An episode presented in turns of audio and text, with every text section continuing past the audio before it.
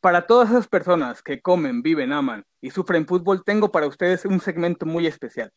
Un segmento desde donde, desde la comunidad del fútbol. Esto es Maldito Fútbol, te amo, con Alex, con Alex Pelayo y Raúl Borrego. ¿Cómo están, amigos?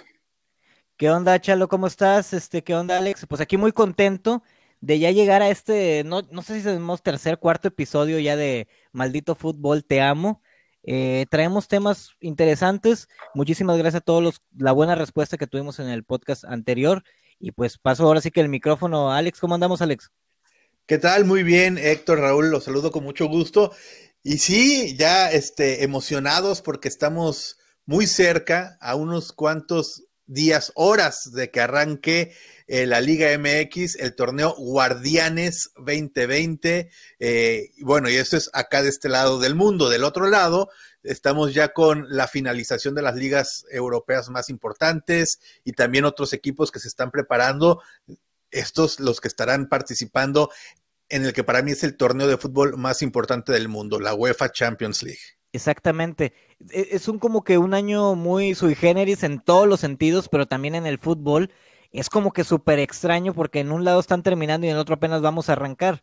Eh, hablando de, terminar, creo, Chalo, que, es, está padre que ya empecemos a decir quiénes son los campeones. En unos virtual apenas, en otros ya está definido el campeón. Y pues las ligas más importantes de, de Europa. Empecemos, ahora sí que si el orden de los factores no altera el producto, pero empecemos con la de Italia, que todavía no tiene definido un campeón. Sí, claro, Raúl. Yo más que nada veo que lo extraño aquí es que mientras nuestra liga mexicana apenas inicia dentro de unos días, en otras ligas ya empiezan a hablar de fichajes y de periodo de transferencias. Algo que para mi punto de vista, con el encima del actual torneo mexicano probablemente tenga un cierto problema. Pero sí, viendo la liga italiana, hay un claro campeón. Estamos a una fecha, yo creo, de, de darlo por hecho, pero la Juventus a 10, a, 10 puntos del segundo lugar, no le veo por dónde se lo puedan quitar.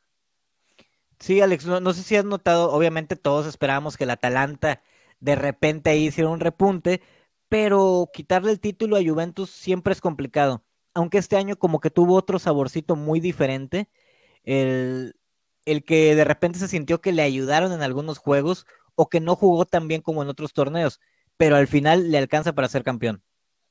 Sí, no hay que irnos tan lejos, ¿no? Hace la jornada anterior o, la anterior a esta última, que se enfrentaron Juventus y Atalanta precisamente, que terminan empatados a dos goles y en el que a la Juventus le regalan un penalti ya de último minuto y que bueno, pues con este empate prácticamente finiquitó el, eh, el campeonato y bueno, pues el título para, para la vecchia señora y bueno, pues con esto dejó ya sin prácticamente posibilidades a sus más cercanos perseguidores, en este caso el Atalanta, la Lazio que también por ahí estaba cerca, este y bueno, pues así el Inter sí también que de hecho el Inter eh, empató esta jornada este, y pues prácticamente también ya le entregó en bandeja de plata el título a su archirrival, a la Juventus, que si mal no recuerdo, estaría llegando a su séptimo título consecutivo o octavo, por ahí, o sea, bastantes. Séptimo título consecutivo, o sea, ha sido una hegemonía brutal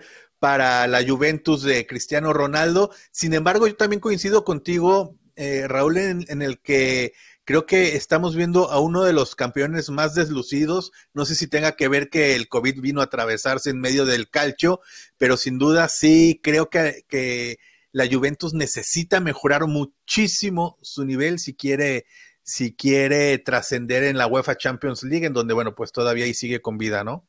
Exactamente. ¿Y, qué esperas, Chalo, para el año que entra? O sea, lo que es la Liga Italiana. La, posibilidad, la posibilidad de que Juventus vuelva a ser campeón existe, pero ¿crees que hay algún equipo que le dé pelea el año que entra? Mira, yo más que nada, para mí lo de la Juventus, desde incluso cuando inició la pandemia a, que volvió el fútbol, yo lo veía evidente. La Juventus replicó lo que ha hecho durante los, los pasados años y le ha funcionado. Si bien es cierto, como comentan, yo creo que tal vez el parón o este año ya tuvo un poco más competencia. No sé si notaban que anteriores años la Juventus se lo llevaba de calle, hasta 20 puntos tuvo en una ocasión, si no me equivoco, de, de margen. Ahora yo creo que ese margen se disminuye un poco ya que los equipos de la liga italiana están trabajando fuerte para mejorar. si me preguntas que va a ser campeón, obviamente después de, lo, de todo lo anterior que ha hecho, para mí es bastante favorito, pero también hay que tomar en cuenta que hay otros proyectos de la liga italiana que están mejorando. También ahí la Juventus tiene un proyecto de aún mejorar más el equipo. El problema para mí reciente de la Juventus es que no puede llegar nada que no le guste a Cristiano Ronaldo. Entonces, desde ahí es un parón bastante importante, ya que ha habido algunos delanteros que no les ha cuadrado de todo la idea de llegar, sabiendo que, que Cristiano toma las riendas y que la mayoría o la producción de goles de la Juventus pertenece a él. Hay un rumor muy fuerte de que Raúl Jiménez es el candidato idóneo, pero pues ahí con eso, con eso de que se lo andan peleando entre la Juventus y el Manchester United, para mí yo ya lo veo más cerrado entre esos dos equipos para que al final se hagan de los servicios del delantero mexicano. Así es, este, al final no sabemos bueno, sí, sí sabemos, pero si el título del año que entra sea más por porque la Juventus creció o porque los otros equipos no se reforzaron bien, que es lo que ha pasado últimamente, que realmente no hacen nada como para llegar a competir eh, fuerte contra Juventus, y lo decimos también porque en la Champions ningún otro equipo italiano ha brillado en los últimos años más que la Juventus, y si lo hacen es como que muy, muy, muy limitado. Vamos a pasar a otra liga que también es una liga que a lo mejor no es tan vistosa, pero mucho tiempo nos fue atractiva o sigue siendo atractiva para los mexicanos, porque militan muchos mexicanos, este, ahora sí, lamento la rebusnancia, es la liga portuguesa. El Porto vuelve a ser campeón y es otro donde se turnan los, los, equipos. Entre Benfica y Porto siempre están los campeones. El Sporting de Lisboa como que nada más de repente es, es el tercero segundo cada año. Es como me recuerda mucho en los 90 el Valencia y que en este momento es el Atlético de Madrid en la Liga de España, que siempre están entre segundo y terceros y de repente a ver si se podía meter en un título. ¿Qué es lo importante en esta Liga de Portugal? Pues que hay un mexicano este, levantando el título y no sé qué tanto seguimiento le das tú a esta liga, Alex. Fíjate que no tanto, a mí no me parece una, una liga tan competitiva ni tan brillante, eh, de hecho es considerada como una liga de segundo nivel en Europa, ¿no? Siempre se habla de, la, de las cinco grandes ligas de, del viejo continente, de la inglesa, de la española, de la italiana, de la francesa y de la alemana, y la liga portuguesa queda abajo, un escaloncito abajo de estas competencias, porque justamente una de las razones por la que tú comentas, ¿no? Eh, es una liga este, monopolizada por dos equipos, el Porto y el Benfica. Este, de hecho, el Benfica parecía que se enfilaba al título este año, pero al final, después justamente de que se reanuda la liga por el tema del COVID, el Benfica tiene un, un desastroso arranque y bueno, esto lo aprovecha perfectamente bien el Porto y bueno, termina levantando el título bien para el fútbol mexicano porque justamente ahí está, como bien comentas, el Tecatito Corona, pero a mí en lo particular esta liga no, no me llama para nada la atención, este, preferiría ver otras tantas, ¿no? Este, inclusive otras de segunda categoría me parecen más interesantes como la, la holandesa, por ejemplo. Sí, de, hecho, la, la liga portuguesa, sin demeritar, pero Hubo un momento que había mucho mexicano en, el, en, la liga. No solo estaban en el Benfica, en el Porto y no recuerdo el otro equipo, pero había, más mexicanos. Y, si lo ves hasta, en los estadios, o sea, hay estadios de segunda división de México más grandes eh, que, el estadio de que los estadios de Portugal, pero es, es, lo único, o sea, entre Sporting de Lisboa, Porto y Benfica se van todo, y esos partidos son como que los interesantes no sé por qué se me viene a la mente nada más el Boavista, eh, Ave Fénix, no sé. No, no, no, no soy Paco Ferreira. Paco Ferreira, que ahí también siempre anda luchando, obviamente a sus, a sus, a sus capacidades, pero ahí anda luchando. Sí, son posibilidades muy pequeñas. y pues ahí, ahí, sí creo que está de más hablar de que quién esperamos que sea campeón el, el año que entra. Volvemos a decir, creo que está entre Portugal, entre Porto, perdón, Porto, Benfica y el Sporting. Lo dudo que siempre hace buen, buen papel el Sporting, más no, no llega a ser campeón. ¿Algún comentario de la Liga Portuguesa, Chalo? Mira, yo concuerdo con Alex en el aspecto de que no es tan vistosa. Yo le veo más que nada a la liga portuguesa como un escalón para llegar a las grandes ligas de Europa, porque si bien es cierto, mucho jugador sudamericano llega a Portugal porque es un escaparate muy importante, ya que esa liga, aunque no es de las más vistas en Europa, sí es seguida por muchos buscadores de talento de muchos equipos. También ellos por lo mismo tienen que buscar algún tipo de marketing y es por eso que yo, a mi punto de vista, voltean a ver a los mexicanos, porque si bien es cierto, lo que te vende un mexicano en un equipo de Europa es bastante. Ahora te imaginas tener a cuatro como en su tiempo Porto lo hizo, que tuvo a Diego Reyes, Gudiño, eh, Tecatito Corona y Héctor Herrera. Realmente era un equipo que los mexicanos seguían por naturaleza. El caso de Benfica, pues buscaron a Raúl Jiménez, que yo creo que ahorita lo han de estar sufriendo haberlo dejado ir, ¿eh? Ahorita han de estar pensando que para qué lo dejaron ir si después del temporadón o temporadones que se que se ha reventado. Para mí, si es una liga de dos, como bien mencionan ustedes, no veo un favorito entre ellos dos. Puede pasar lo que sea entre ellos. Realmente son equipos bastante, bastante parejos para mí. Y sí, es una liga completamente de, ahora sí que de esperanza y de fuerza, porque talento como tal se desprende muy poco. Sí, este, eh, hablando ahorita, ya pasando si quieres a la liga inglesa y hablando de Raúl Jiménez puntualmente, creo que Raúl Jiménez no brilló tanto vamos a verlo de esa manera, en el Benfica, porque a lo mejor lo buscaron como lo que acabas de decir tú, un poquito marketing para atraer el público mexicano. Y la diferencia creo que acá en el Wolverhampton, el técnico armó un equipo, o sea, no un equipo para Raúl Jiménez, armó un equipo en sí y dijo, necesito este tipo de delantero, necesito este tipo de defensa, necesito este tipo de central, o sea, todo lo, lo fue armando y por eso el equipo funciona y el delantero que necesitaba, que era Raúl, está cumpliendo y los que están a su alrededor también, o sea, está, está como que muy, muy bien armado lo que hace que los últimos, así que los primeros seis o siete de la liga inglesa, que ya sabemos ganó Liverpool y no batalló nada. Creo que Liverpool nunca había ganado la, Premier League. Nada más años, batalló nada más durante años. Nunca había ganado la Premier League. Nunca. exacto, como Premier League no, no le había tocado. O sea, ya con, con este nuevo formato no lo había ganado y, y vaya forma, o sea, lo ganas sin gente. O sea, lo pudo, me, acuerdo que antes del parón pudo haber ganado la liga. Sí, sí, Si se combinaban los resultados y haber ganado la liga con gente. Y se le combinó y pues le dieron un título. Eh, nunca lo había ganado y lo gana por fin y es sin gente. Tú como la liga inglesa me imagino, si la sigues, Alex.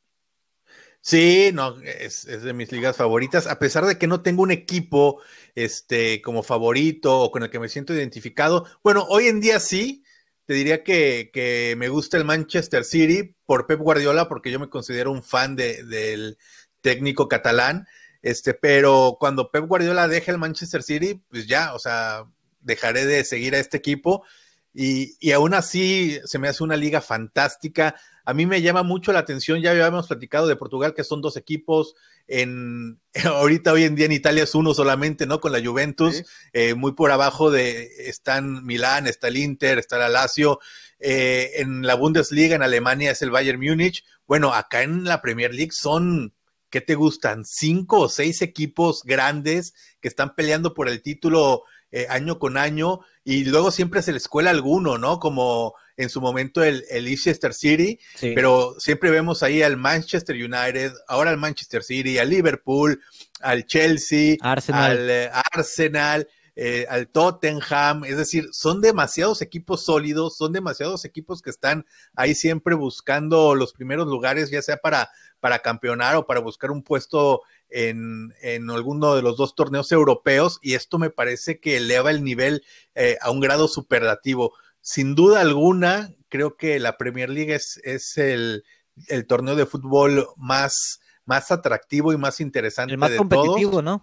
El más competitivo, sí, sin lugar a dudas, y, y, definitivamente también en donde mejor fútbol se ve.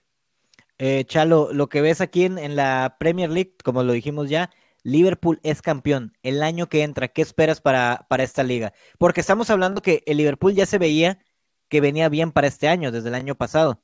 No alcanzó a lograr el título por cositas del destino, pero ya, ya venía como que engranado. Y entonces, ahorita queda campeón. ¿Qué esperas para el año que entra? Mira, Raúl, yo más que nada yo pienso que con la liga la Premier League, más que vamos a llamarla por su nombre, es la liga, para mi punto de vista, más competitiva de todas las que existen en el mundo. ¿Por qué? Porque te puede, te puede ganar el, el, año pasado, el año pasado estaba en el último lugar de la tabla, en el siguiente año te puede andar ganando un, el campeonato.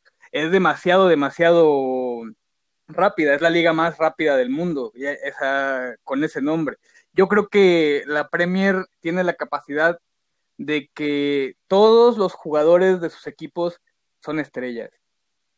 Eh, aunque sea en la liga de Inglaterra, pero son estrellas. Yo creo que el doceavo, treceavo lugar de la Premier podría ganar la Liga de Portugal con una, o pelear con una la pierna, con una pierna. O sea, yo sí creo que la, la inglesa está muy por encima de las demás. Te digo, Chelsea, Arsenal, Leicester City, todos los equipos están capacitados para ser campeones. Ahora sí que solamente depende del torneo y de cómo armen o desarmen los equipos, porque también, si bien es cierto, a Liverpool le van a arrancar pedazos, no lo van a dejar como tal. Ningún, a, nadie le conviene que este Liverpool siga así de fuerte y hay intereses dentro de sus jugadores por otros clubes. Sí, no, hay lana y pues esa lana sí, sí mueve. Y pues le pasó en su momento a Leicester City, que me acuerdo mucho este Canté, que se, se, lo, se lo llevó el Chelsea, pero aún así el Leicester City en este momento no tiene como que los nombres de, de aquel momento y, ahí anda peleando. De hecho, eh, este, está, está arriba de los, de los cinco, ¿cómo se llama?, lugares. Eh, el Wolverhampton ya por lo que vi no le va a alcanzar, matemáticamente ya no, le alcanza este, para, para meterse a la Champions League. Este, pero muy interesante, lo dicen, la, liga inglesa sí es la mejor liga del mundo. A lo mejor, como decían otros y lo alegaban, es que pues Barcelona es mejor que cualquiera de ellos. Sí, pero estamos hablando de un equipo. Si agarramos cinco de los equipos de la Premier League y te los llevas a España, van a quedar en los primeros cinco lugares o en los primeros siete, poniendo Real Madrid y Barcelona arriba. Te los llevas a, a Holanda y posiblemente te los ganan el torneo. Te lo llevas a Francia y también. Y pues ya que estamos hablando de todo eso, Vámonos a Francia hablando de hegemonías. París Saint Germain. Es impresionante. Pues, este, ¿qué, qué, pueden hacer los otros equipos contra ellos? Ha de ser como que un poco frustrante el, el ver al Paris Saint Germain cómo gasta su lana y compra jugadores. Y pues tú como otro equipo no te queda otra más que intentar ganarles. Chalo.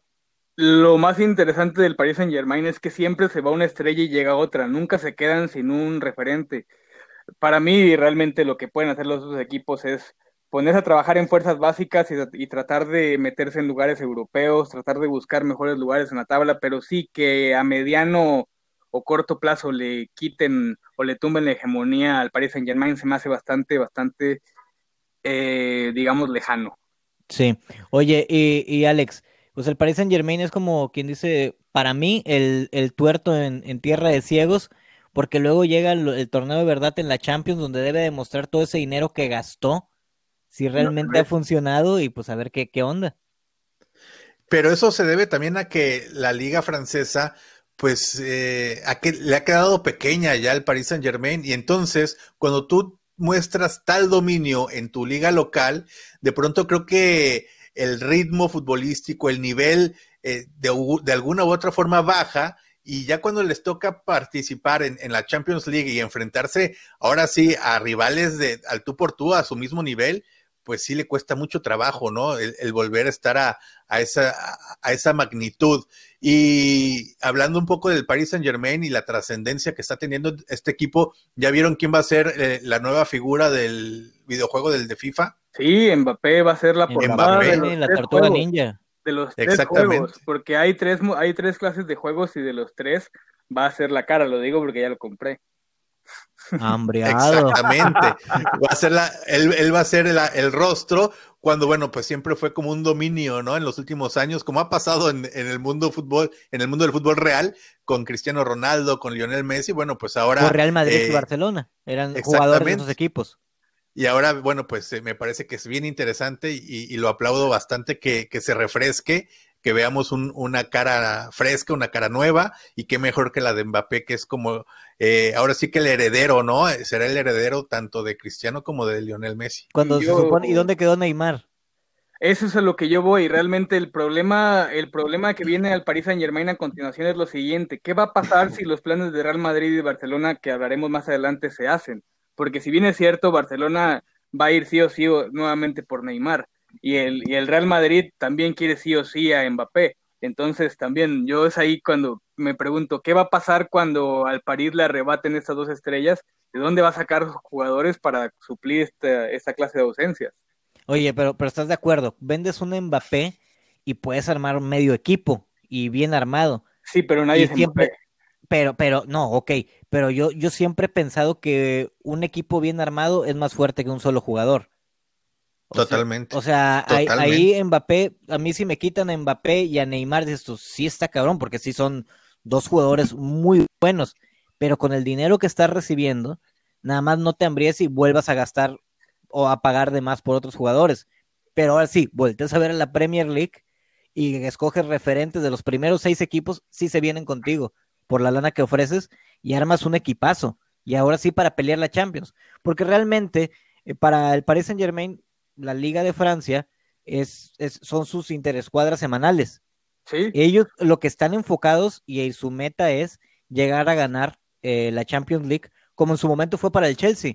¿Se acuerdan cuando Chelsea llegó este vato, el ruso, y dijo, ahí les va un lanón? Abramovich. Abramovich, ya ganamos, la, la, batallaron primero, ya hice mi equipo campeón de Premier, pero yo quiero la Champions. Y todo estaba enfocado a la Champions hasta que lo lograron. Entonces, yo siento que, también es, es, la meta que tiene el Paris Saint Germain. Ya ganar la liga desde el primer torneo que le metieron lana, este, se fueron para arriba. En aquel momento era eh, a quién tenían a, Ibrahimovic, precisamente era su estrella con Cavani, y esa delantera estaba haciendo lo que quería. Después se trajeron a Neymar y, y, no, no, va por ahí. O sea, la Liga Premier con la banca del, del Paris Saint Germain la ganan, yo creo. Sí, Raúl, eh, pero yo también. Pero, pero, la Champions, pues sí, sí ocupan otro tipo de equipo. Yo creo más que nada que el Paris Saint Germain en estos tiempos lo que menos le interesa es sumar dinero a sus arcas. El dinero en ese equipo es, es algo más, o sea, no es algo que importe porque sabemos del de la capacidad económica que tiene el jeque árabe dueño del Paris Saint Germain. Que yo no creo que a él esté preocupado más que nada por qué va a hacer con ese dinero, sino yo pienso que debe estar pensando cómo va a tapar esos huecos.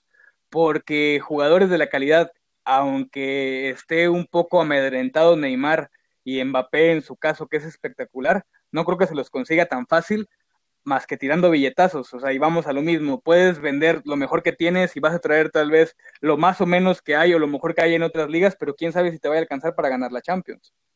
Sí, pero y ojo que para este año no la tiene fácil para la Champions, le tocó el Atalanta, que es la gran revelación en Italia, y yo veo en estos momentos más favorito al Atalanta que al Paris Saint Germain. Claro, el Atalanta viene enrachado, viene. Pero es que ahí está el ejemplo. Ahí está el ejemplo de un equipo este, contra alguien que, es de estrellas. Porque, ojo, es muy diferente el Barcelona, que aparte tiene estrellas fuertes, más el equipo. y lo tenía, a lo mejor este año no está tan fuerte en, en lo que es la relación de equipo, pero cuando es estrella con equipo, por eso era una máquina imparable. El, el Paris Saint Germain es más como que individualidades y el Atalanta no tiene estrellas, obviamente tiene buenos jugadores, pero no tiene estrellas, pero es, es el engranaje de, ser un buen equipo.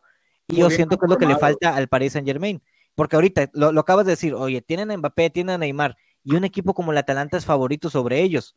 Entonces, yo pienso que, que también tienen que ver el que a veces se enfocan en el billetazo, es lo que hace a lo mejor que se pierda un poquito el cómo, cómo armar el equipo y que entiendan que no es un juego de PlayStation.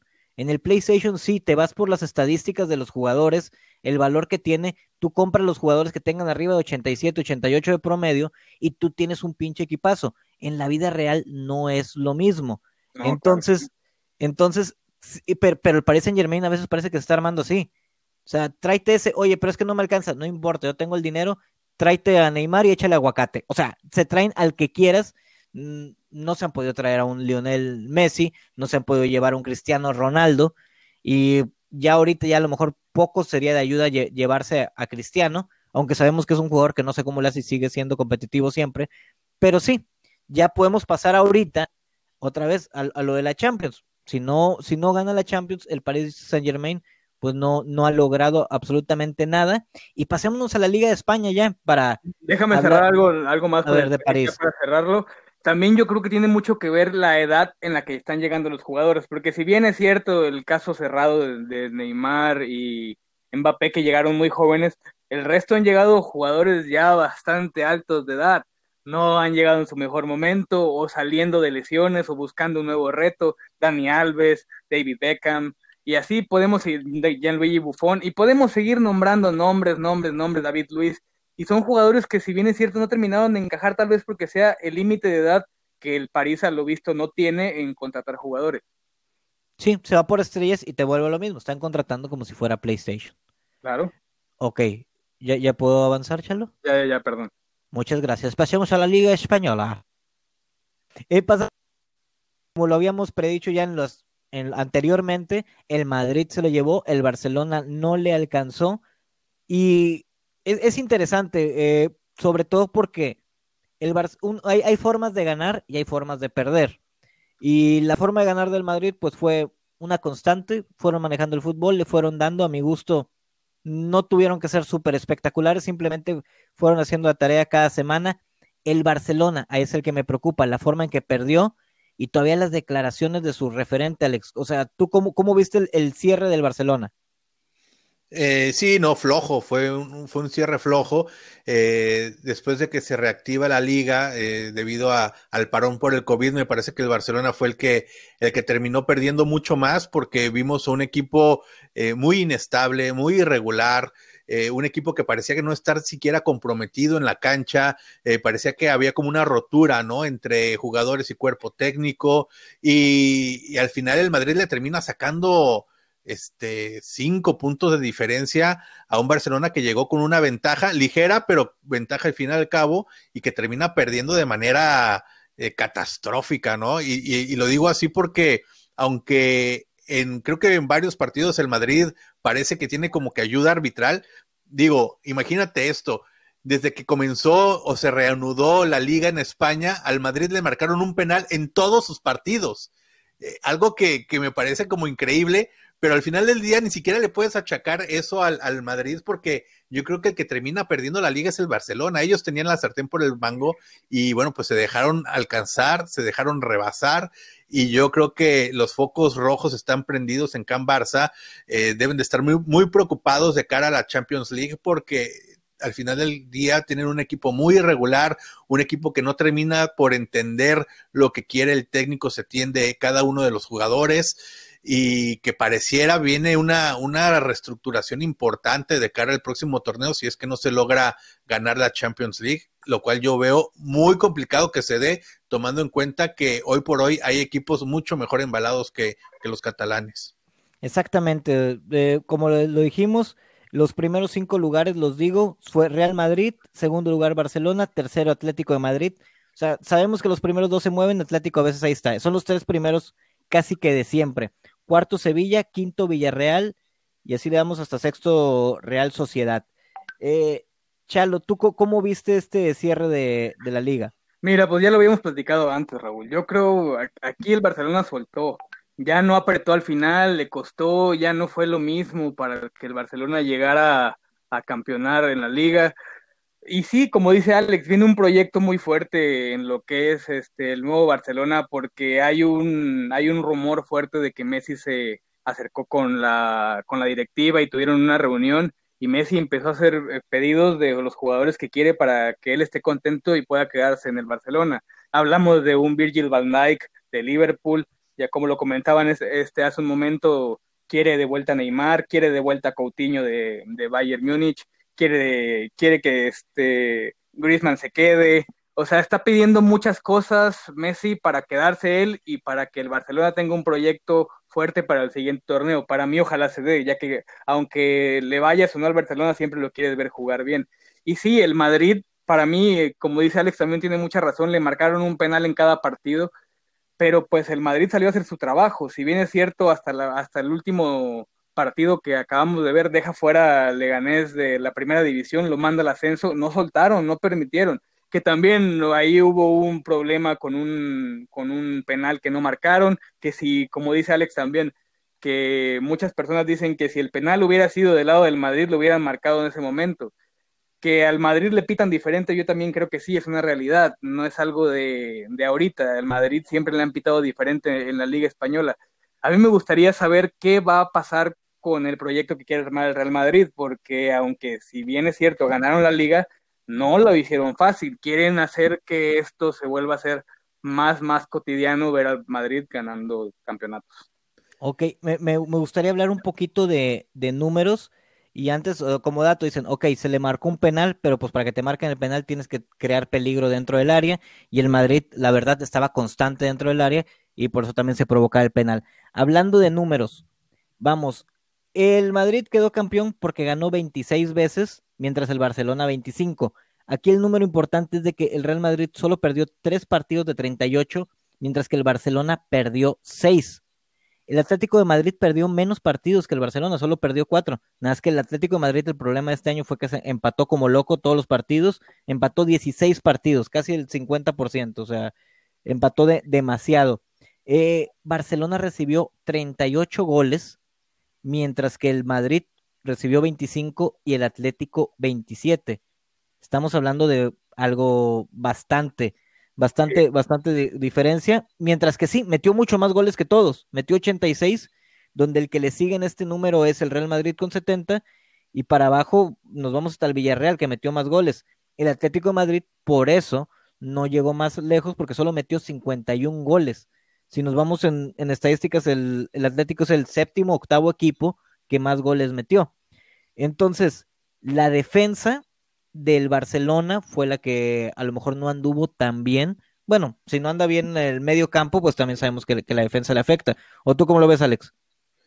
Sí, no, mira, al final del día dicen que un buen equipo comienza desde atrás, ¿no? Y si no tienes una muy buena defensa, eh, eso te puede costar títulos, y ya lo vimos con el Barcelona, eh, recibió demasiados goles, sobre todo, insisto, en esta última etapa de, la temporada, eh, creo que hicieron agua atrás, incluso ahorita lo que comentaba Héctor, ¿no? en el caso de que de que esta supuesta reunión que tuvo Lionel Messi con Bartomeu y con la directiva del Barcelona, en donde eh, en teoría Lionel Messi habría dicho también que él ya no quiere eh, a esta línea defensiva, ¿no? O sea, que tiene que haber una limpia ahí porque él siente que la línea defensiva es la más floja del equipo y necesita una reestructuración.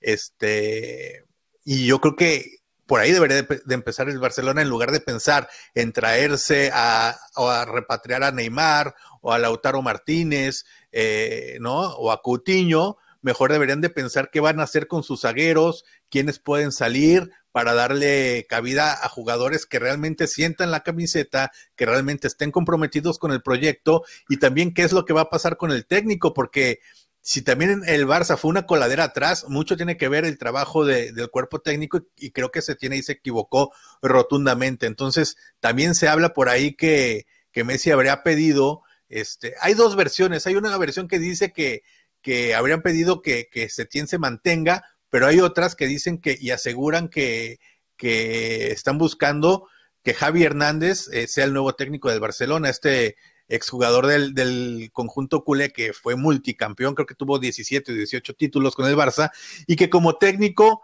eh, pues sí, es, es, un técnico joven, pero que le ha ido pues relativamente bien en, allá en Medio Oriente y que podría tener las puertas abiertas para su retorno al banquillo blaugrana. Es replicar un poco lo que se hizo con Pep Guardiola y lo que se hizo con Luis Enrique. Y también con, o sea, que, que son ahora sí que técnicos ya de casa y pues que ya, ya conocen lo, lo, que es. Y aparte es reciente, o sea, muy, muy reciente. Eh, pues fue uno de los que ayudó a que Messi fuera lo, lo, que es en este momento. Y lo que comentas de cambiar la línea defensiva. Pues sí, Lionel Messi decir, acá en la delantera hicimos la chamba. Estás hablando que fuimos el equipo más goleador de toda la liga y siendo el equipo más goleador no nos alcanzó para ser campeones. Y que Messi fue el pichichi de la liga, fue el de más asistencia de la liga, o sea, fue todo otra vez. Y yo hice mi tarea. Exacto. Yo hice la chamba. Que también, ojo, este, esto a veces puede ser muy engañoso, Alex, porque perdiste seis partidos. La verdad, no tengo el dato, ahorita los podemos buscar. O, o, Chalo, si puedes buscarme ahorita los partidos que perdió Barcelona, cuáles fueron los marcadores.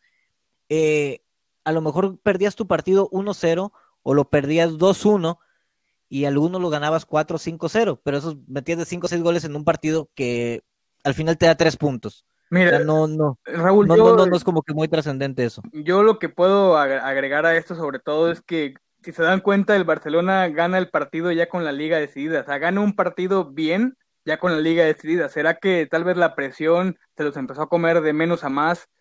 sin duda el último partido del Barça, si hubieran jugado así desde que regresamos del parón, otra cosa hubiera sido, porque pierde, o sea, dejan ir muchos puntos. Eh, eh, desde antes del parón ya habían dejado ir muchos puntos.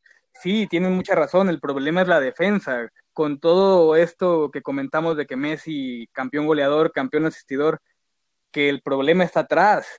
Hoy, hoy, hoy en día yo lo que puedo rescatar de la defensa de Barcelona es el último partido de Jordi Alba, que fue una joya, o sea, da, tres, da tres asistencias.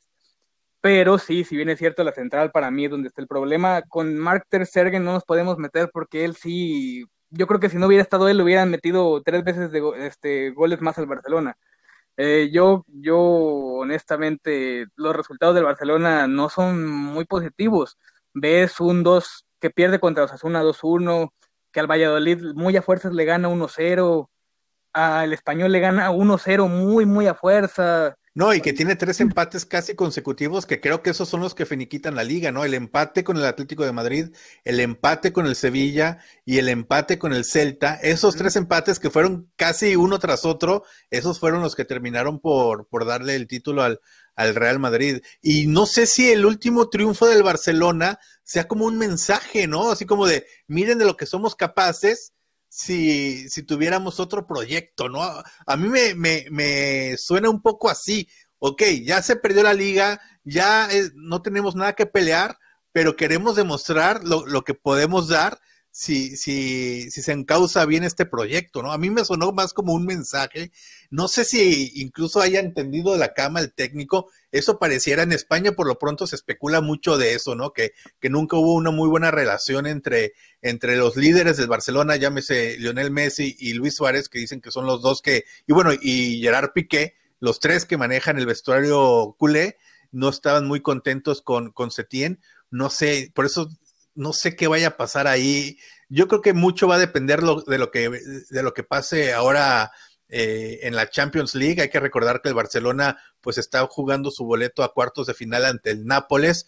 El quedar eliminados contra el Nápoles sería una catástrofe, una catástrofe tan grande como lo han sido sus últimas eliminaciones, ¿no? Que han sido eh, tremendamente duras ante el Liverpool. Se recordarán que el Barcelona llegaba con todas las de ganar. Sí, sí, sí, y, y, el Liverpool termina goleándolos en el Anfield Road. Y un año antes también los eliminaron de una manera muy similar, ¿no? Este, creo que fue la, la Roma las, los que. Sí, sí, con un partidazo.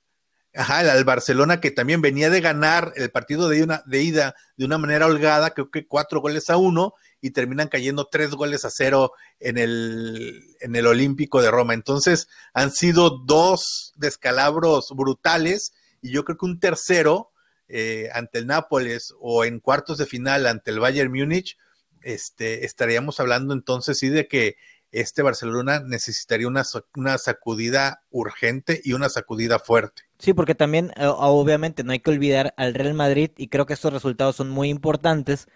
El Real Madrid quedó campeón cinco puntos arriba del Barcelona. En los enfrentamientos directos de seis puntos que hubo en disputa entre Real Madrid y Barcelona, cuatro fueron para el Real Madrid.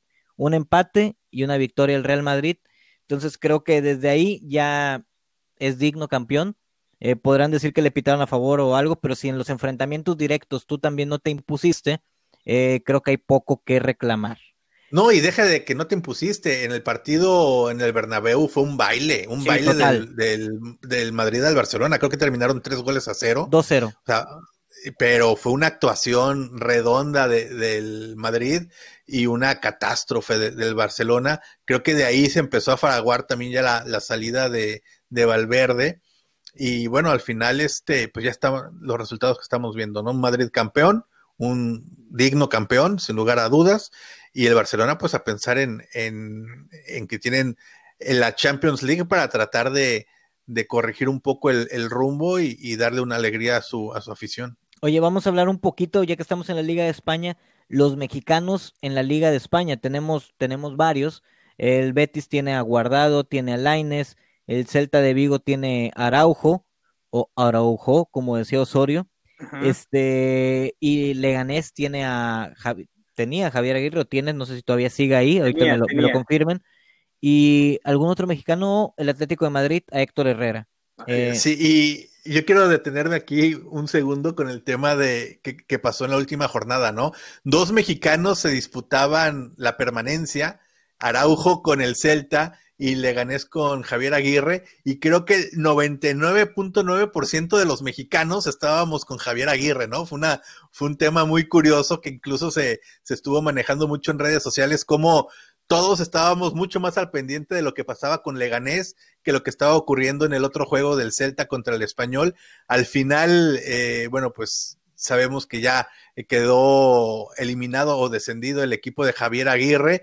Le faltó un gol, ¿no? Eh, en este empate contra el Real Madrid 2 por 2 en un partidazo, en un juego lleno de emociones. Yo me imagino, imagínense lo que hubiera sido ese partido con gente en la tribuna. Sí. hubiera sido un, un, Es más, si ese partido hubiera tenido gente en la, en la, tribuna, estoy seguro que el árbitro marque aquel penal polémico, esa mano en el área eh, que, que, no marcó a favor del Leganés. Yo creo que con tribuna llena, el árbitro lo marca sí o sí y el Leganés se hubiera salvado.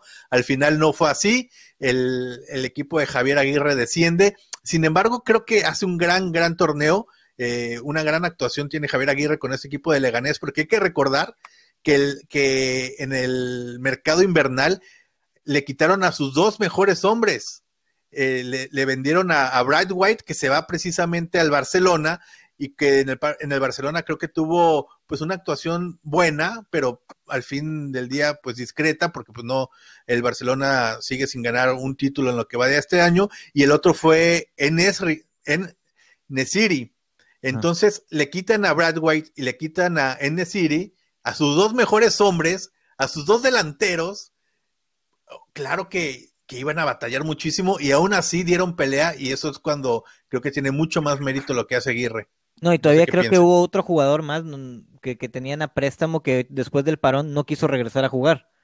Entonces, el, el equipo, como dices tú, parchado como sea, eh, al fin no se logró el objetivo que era la, la permanencia pero dejó un buen sabor de boca, al menos en, en, los aficionados. Chalo.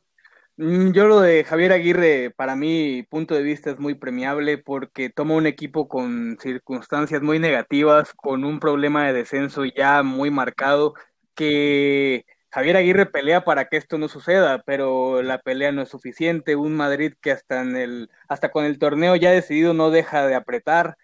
Eh, Leganés apretó también, pero no fue suficiente. Se quedan a un gol de quedarse en la máxima categoría.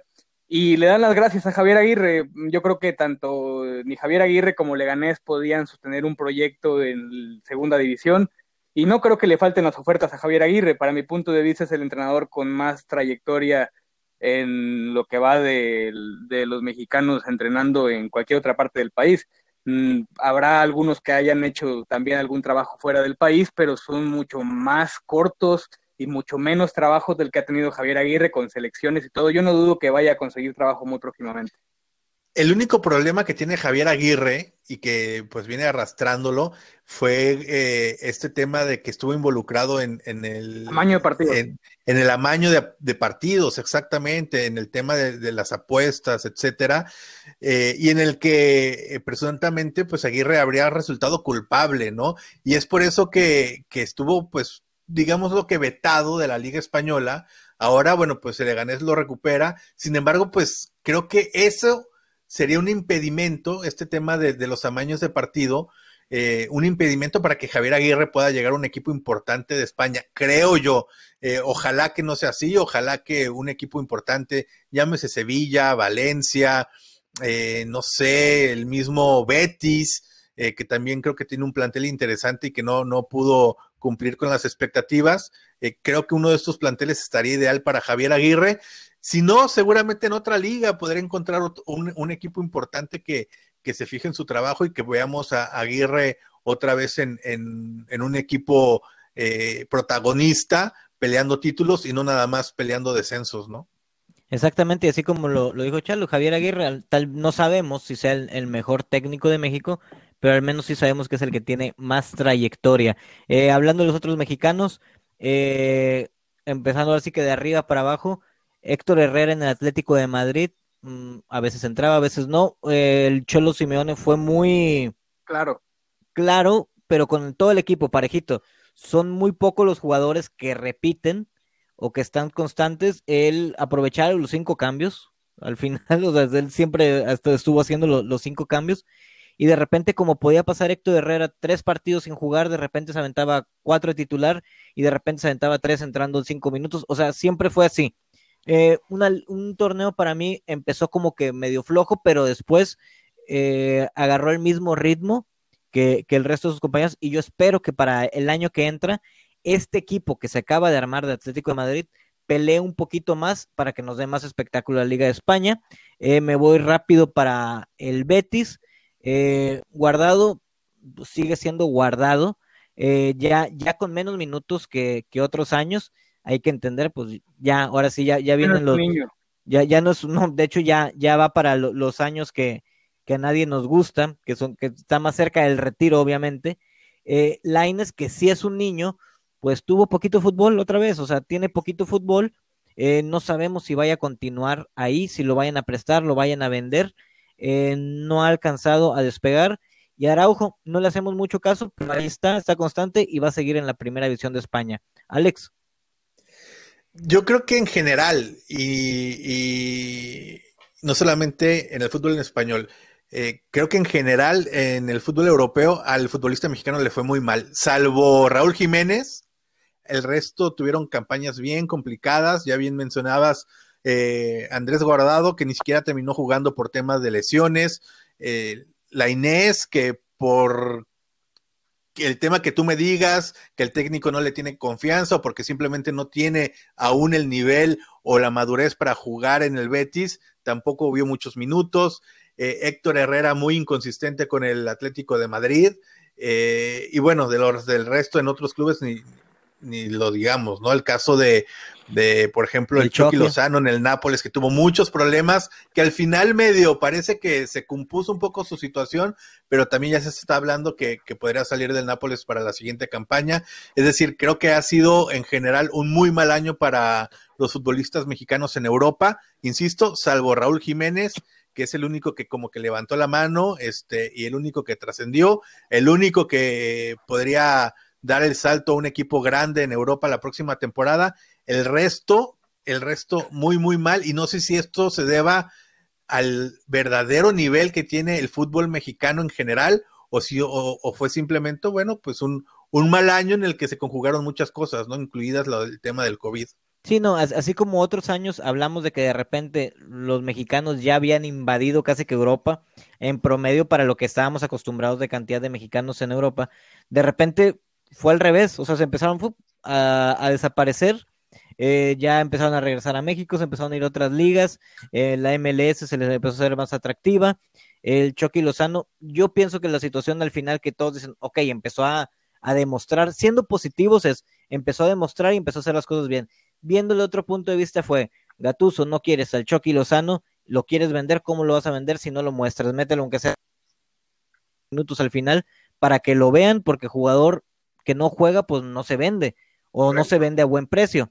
Entonces, pues muévelo tantito, aprovechó, metió goles, pues a lo mejor pueden sacarlo, no recuperar el dinero que, ellos pagaron, pero pues mínimo no perder tanto. Entonces, el, jugador mexicano creo que fue muy, fuiste muy claro, Alex, eh, no fue el año para, para brillar en, en Europa, pero sí, Raúl Jiménez le sacó provecho a eso. Y vamos a ver cómo le va el año que entra Raúl Jiménez, donde si lo compra un grande, también ojalá pueda seguir con el, con el mismo nivel. Echale algún comentario para terminar con Europa. Sí, mira, rápido. Yo creo que, como bien dices, todos los mexicanos en Europa guardados, se le está acabando el tiempo. Ya, como bien mencioné hace un momento, ya no es un niño, ya sus minutos serán más escasos cada vez en el fútbol europeo.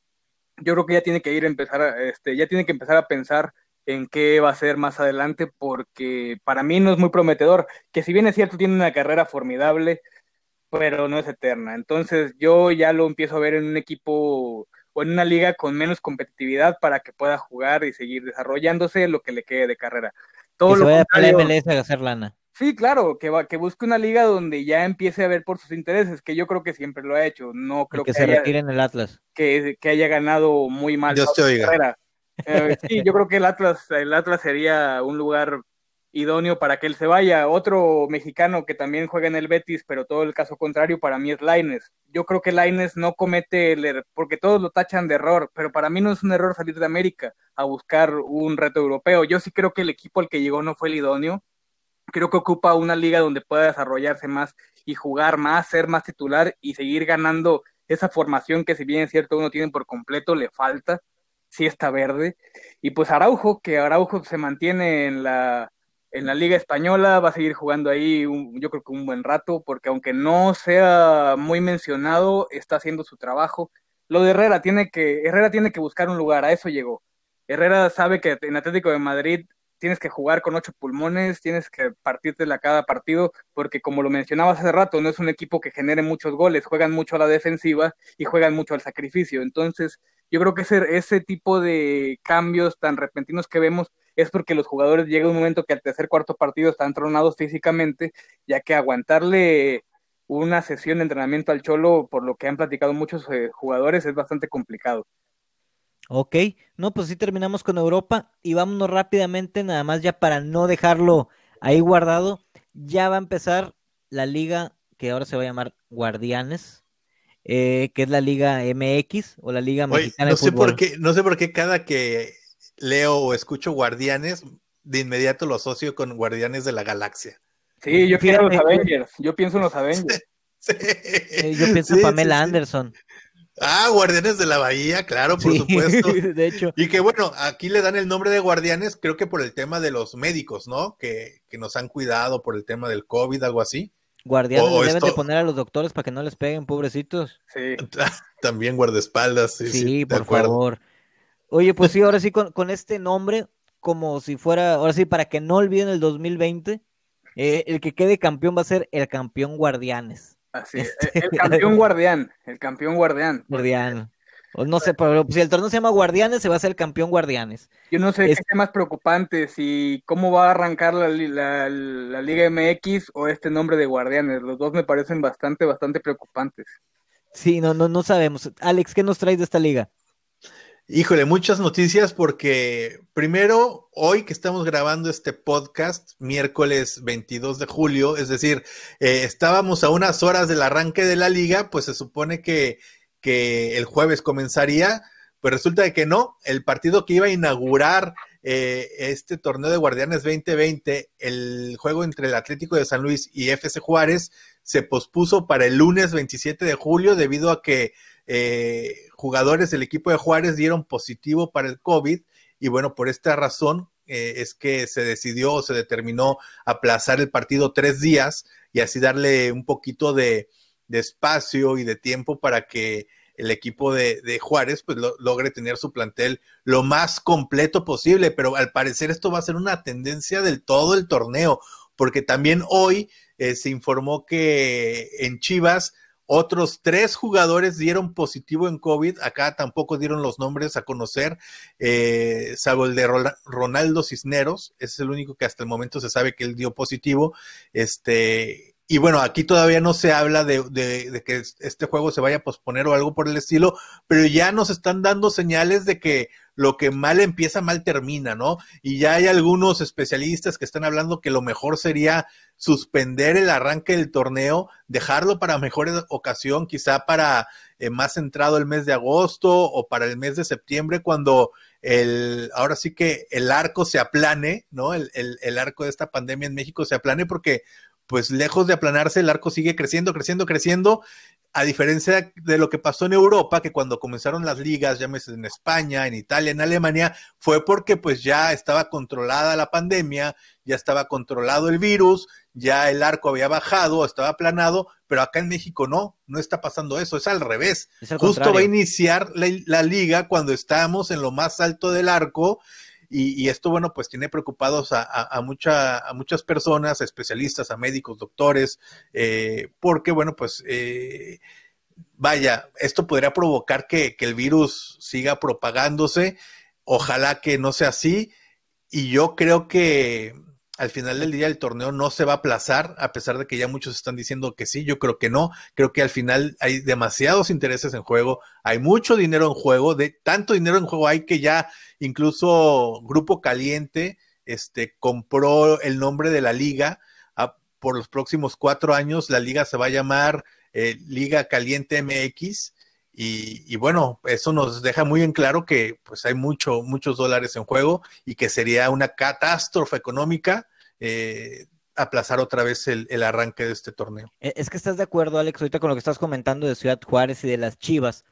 los síntomas tardan varios días en presentarse. Eh, eh, no sabemos, ok, son tres los que van en Juárez. No sabemos si realmente tuvieron contacto en los entrenamientos con otros jugadores, obviamente. Que seguramente sí, ¿no? Seguramente sí. Eh, otra cosa, si hubieran tardado, o ponle que sí hay otros dos que estén ahí, presuntamente, o infectados, o que no se sepa, se juega el partido mañana, estoy suponiendo, y infectas a los de Atlético San Luis también, ¿no? Exacto, o sea, es una, es una problemática real y, seria. Exactamente, y, tu equipo vas a decir, ¿sabes qué? Como se van infectando, los voy sacando y como se van recuperando, los voy trayendo.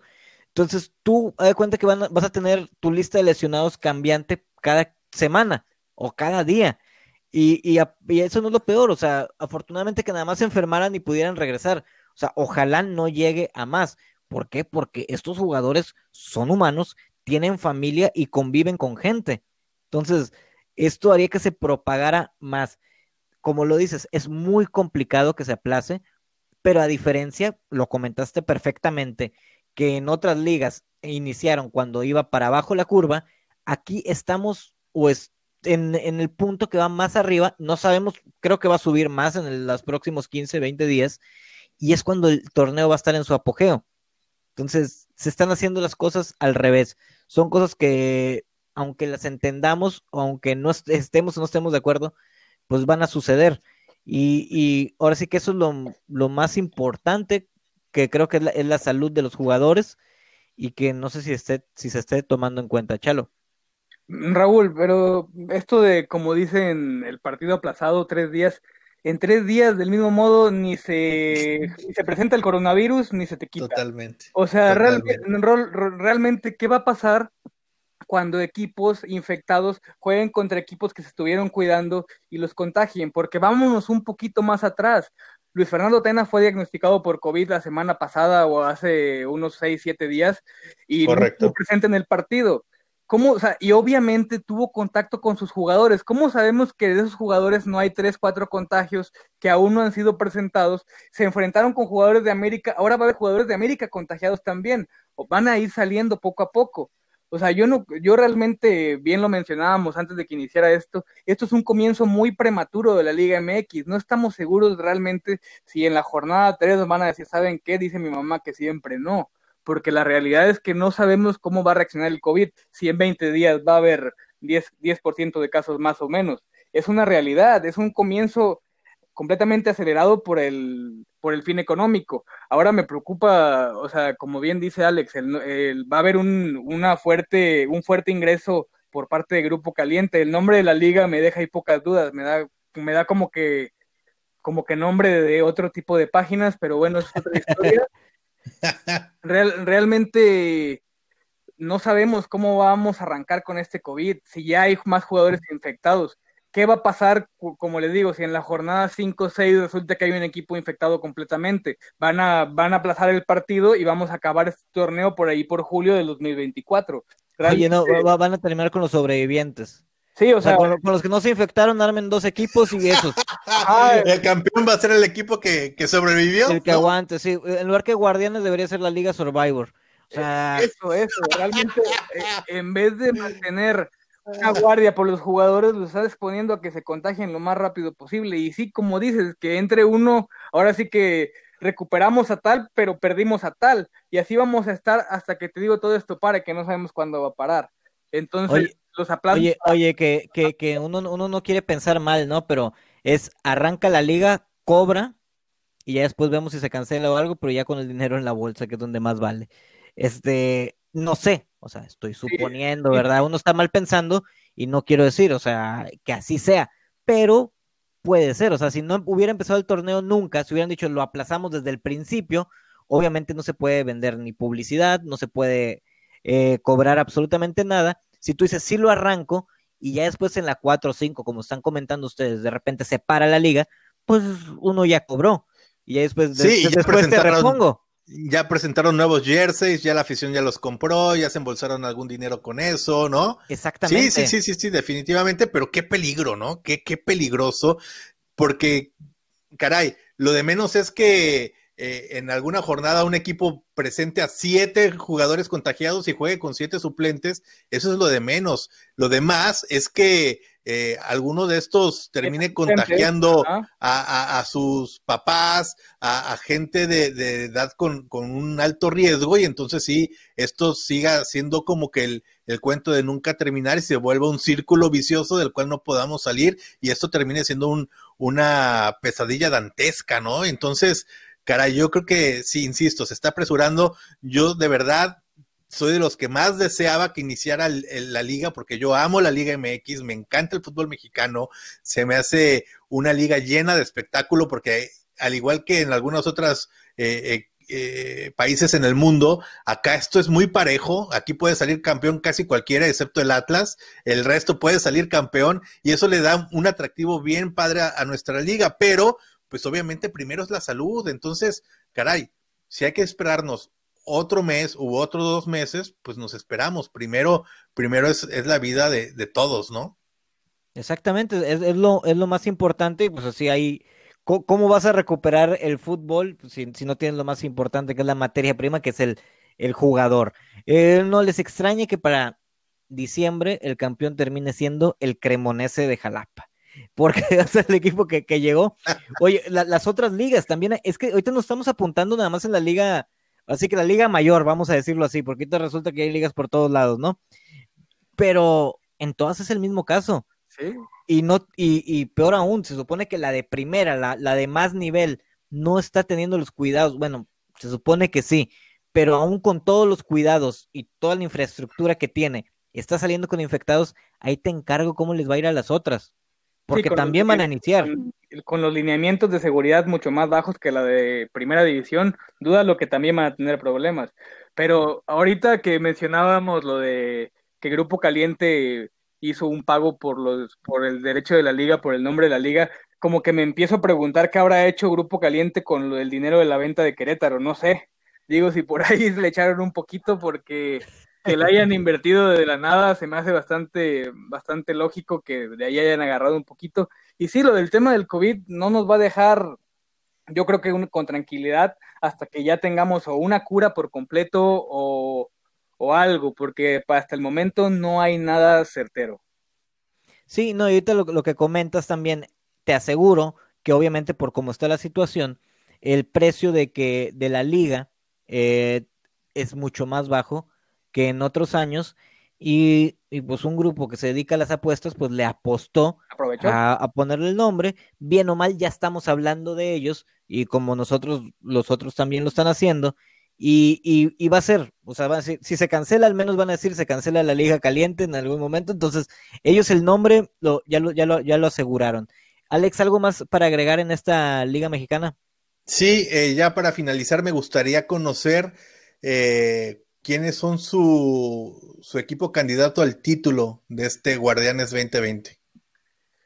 Chalo. Pues mira, yo más que nada creo que todos los equipos están sufriendo problemas últimamente. Yo también quería, mm, antes que nada, también mencionar un poquito que América está teniendo un problema serio con el cobro de alguno, de algún ingreso que ya tenían este predestinado a entrar, que es un pago de independiente por el caso de Silvio Romero y Cecilio Domínguez, que aún no están los pagos hechos en totalidad Independiente al no tener dinero, obviamente, por lo mismo de que, como sabemos, en todos lados es la misma situación, está ofreciendo repatriar a Cecilio Domínguez para sanar este, la deuda. América se niega, entonces América no sabemos con cuánto dinero va a contar para fichajes, este, porque van a fichar, dicen que van por dos jugadores debido al mal desempeño o falta de fútbol que les dimos pasar pero pues yo le he visto esa misma falta de fútbol a todos los equipos. Hoy en día yo no me puedo arriesgar, no, no, me, no me siento cómodo arriesgándome por decirte un campeón en la Liga MX, porque como mencionábamos al principio de esta parte de,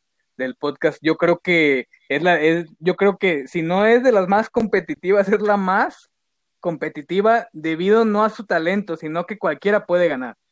Sí, es, la más, es la más pareja. Sí. Es donde, ahora sí que es la liga más pareja, sin necesidad de hacer draft como lo hacen en Estados Unidos. Eh, a pesar de que hay equipos que invierten muchísimo dinero, eh, hay otros factores que también ayudan a que esta liga sea pareja. Haciendo Alex... cholos, haciendo un león y se vuelven campeones de la noche a la mañana, ni siquiera te lo esperas. Este, te digo, realmente hoy, hoy para mí, hasta Mazatlán, con lo que vimos tan triste de lo de la Copa GNP, puede darte una sorpresa.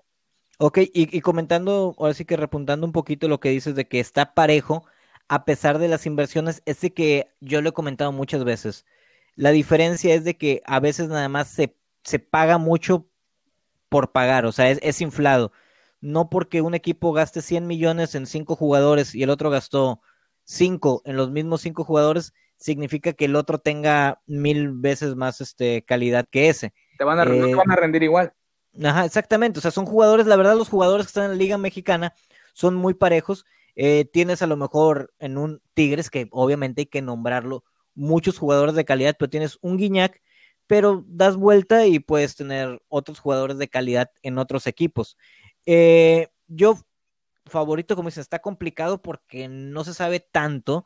Yo, obviamente, el corazón me lleva que, que Rayados pudiera repetir porque tiene el fútbol, tiene el equipo, no lo había hecho bien en el torneo que, que se canceló, pero sabemos que tiene todo para, para ser campeón, es el campeón vigente, bien o mal, por donde lo, queramos ver, aunque haya terminado en último lugar el, torneo incompleto. Y Cruz Azul, como cada cierto tiempo, como que está mostrando ese, ese cambio, que también siempre es como engañoso. Y, me llamó mucho la atención que este último torneo, aunque fuera una copa como la quisieran llamar, eh, lo, las Cruz Azuleadas fueran a la inversa. Eso me llamó la atención de Cruz Azul. Y pues estaría bueno que, que resurgiera y que mínimo me agradaría que para este torneo eh, los cuatro llamados grandes, más los dos de Monterrey y ya los otros dos, los que quieran, este, eh, estuvieran en, en, la liguilla. ¿Tú, Alex? No, acuérdate que para este torneo la liguilla será muy grande porque habrá un repechaje, entonces ah, podrán clasificar hasta los primeros 12. Así que este. No, no, ya, ya, ya, si no clasificas, ya. El que sí, exacto, es porque ya de plano, puede ganar el torneo, el que o sea, es, una realidad. Sí, sí, sí, totalmente. Pero ¿sabes qué? Yo estoy contigo, Raúl, yo voy con Rayados. Para mí es el, candidato número uno a refrendar el título y me encantaría una final Rayados Cruz Azul, imagínate. y, y, por favor que no sea la, la, maldición para Rayados, ¿no? Que, que, después de tantos años sean. Porque eso debe ser bien gacho, ¿no? ¿No, Alex? Sí, no, pues imagínate. O sea, es ser bien gacho ser el. Como qué pasó, fue el torneo antepasado, ese que Veracruz no le ganaba a nadie. Y creo que fue a Puebla el equipo el que le ganó. Y tú, sabes que nada más le ganó un equipo y fuiste tú a estar bien gacho eso. Imagínate, al equipo el que Cruz Azul no sabemos si es este año o dentro de otros 25 sea campeón pero al equipo que le gane, pues va a quedar marcado como que el que le permitió volver al título a, Cruz Azul. ¿Sabes con quién me gustaría que si Cruz Azul quedara campeón en algún momento de la historia, lo hiciera? Contra León. ¿León? ¿Sí? que repitieran esa historia. Para que se repitiera, así como aquella vez que, Hermosillo le metió el gol a Comiso, que fue la última vez que quedaron campeones, pues sería como que regresarlo un poquito, o que le ganara la América como para regresarle la, vez que la América se las aplicó a ellos. También, sí, sí, sí. Pero para este torneo yo creo que Cruz Azul va a ser uno de los candidatos junto con Monterrey. Ahí están mis favoritos. Yo, yo creo más que nada, hoy en día no me puedo, vuelvo a lo mismo, arriesgarse, arriesgarse por un equipo es complicado, si me pides hacerlo también me voy a ir por América, Em, te podría decir Cruz Azul, pero a mí la última final, aunque no deja de ser de la Copa GNP, me dejó muchas dudas. Yo no vi fútbol de ninguno de los dos, que si bien comentas que pierdas contra el que nunca gana las finales es bastante doloroso. A Chivas, con todo y que fue un torneo más chiquito que una coca de dos litros, le, le hicieron la, la, burla a todos los demás porque Chivas fue el primero que perdió o el segundo que perdió en una final con Cruz Azul en los últimos tiempos, debido también a esa Copa MX que gana Cruz Azul hace un tiempo. Sí. Pero, pero realmente hoy en día todo puede suceder. Toluca te puede estar metiendo una, la sorpresa metiéndose en el lugar número 12, Pumas. Realmente todos los equipos mm, no mostraron buen fútbol ahorita, pero más adelante puede que esto cambie, puede que la cosa no cambie tan rápido. Me preocupa también ese, esa conformidad que va a causar que puedan clasificar 12, porque quieras o no, va a haber una conformidad. En la jornada 4 o 5 van a estar diciendo, no, ahora sí ya vamos a echarle ganas como Tigres lo hace en algunas ocasiones que en la jornada 6, 7 se ponen las pilas y se meten de octavo, ahora van a poderlo hacer en la jornada 8, 9 y se van a meter de doceavo. O sea, realmente sí, para mí esto genera mucha conformidad, no sabemos, no sabemos ni siquiera cómo vamos, si este torneo se va a lograr. Como diría el Buki, ¿a dónde vamos a parar? El promedio de puntos por lo regular para entrar a la liguilla, o sea, entrar bien es 26 puntos, 25-26. Con, con 24 puedes entrar o puedes quedar fuera. Este, ya del 25 para abajo, sí, con 25 puedes entrar, con 24 también pero puedes quedar fuera. Ya con 26 estás asegurando. Los últimos años hubo equipos que se estuvieron metiendo hasta con 20, 21 puntos. Así que realmente, imagínate, con la conformidad de ahora, no vamos a. Por eso, e, ese es el punto que iba. O sea, que con el lugar 12, con 14 puntos, a lo mejor ahí anda dentro. Ajá, con 17 puntos andas, andas haciéndote campeón, ganando, ganando dos partidos y empatando seis del torneo. Hazme el favor. Sí, así, así, así pasa cuando sucede, diría un tío.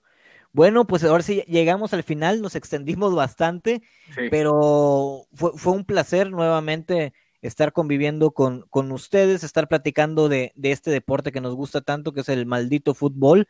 Eh, doy un agradecimiento muy especial a todos esos que nos siguen y que nos dan sus buenos comentarios. Eh, si alguien sabe editar videos, este, por favor, contáctese con nosotros porque necesitamos a alguien que nos edite. Por favor. Y, y, y pues Chalo, despide. Pues muchas gracias por escucharnos. Como dice Raúl, compartan, comenten sus puntos de vista. Aquí todo lo que ustedes nos den será bien recibido y nos vemos pronto. Bueno, nos vemos pronto. Me despido invitando a que compren mi libro, El juego de mi vida, que tiene que ver con fútbol.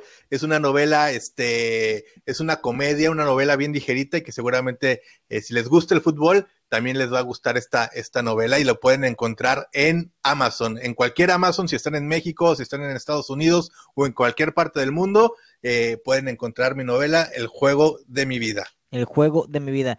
Alex, te faltó en el darnos el link para agregarlo ahí en el en, las indicaciones que damos. Ah, la, siguiente lo ponemos. Sí, en el siguiente.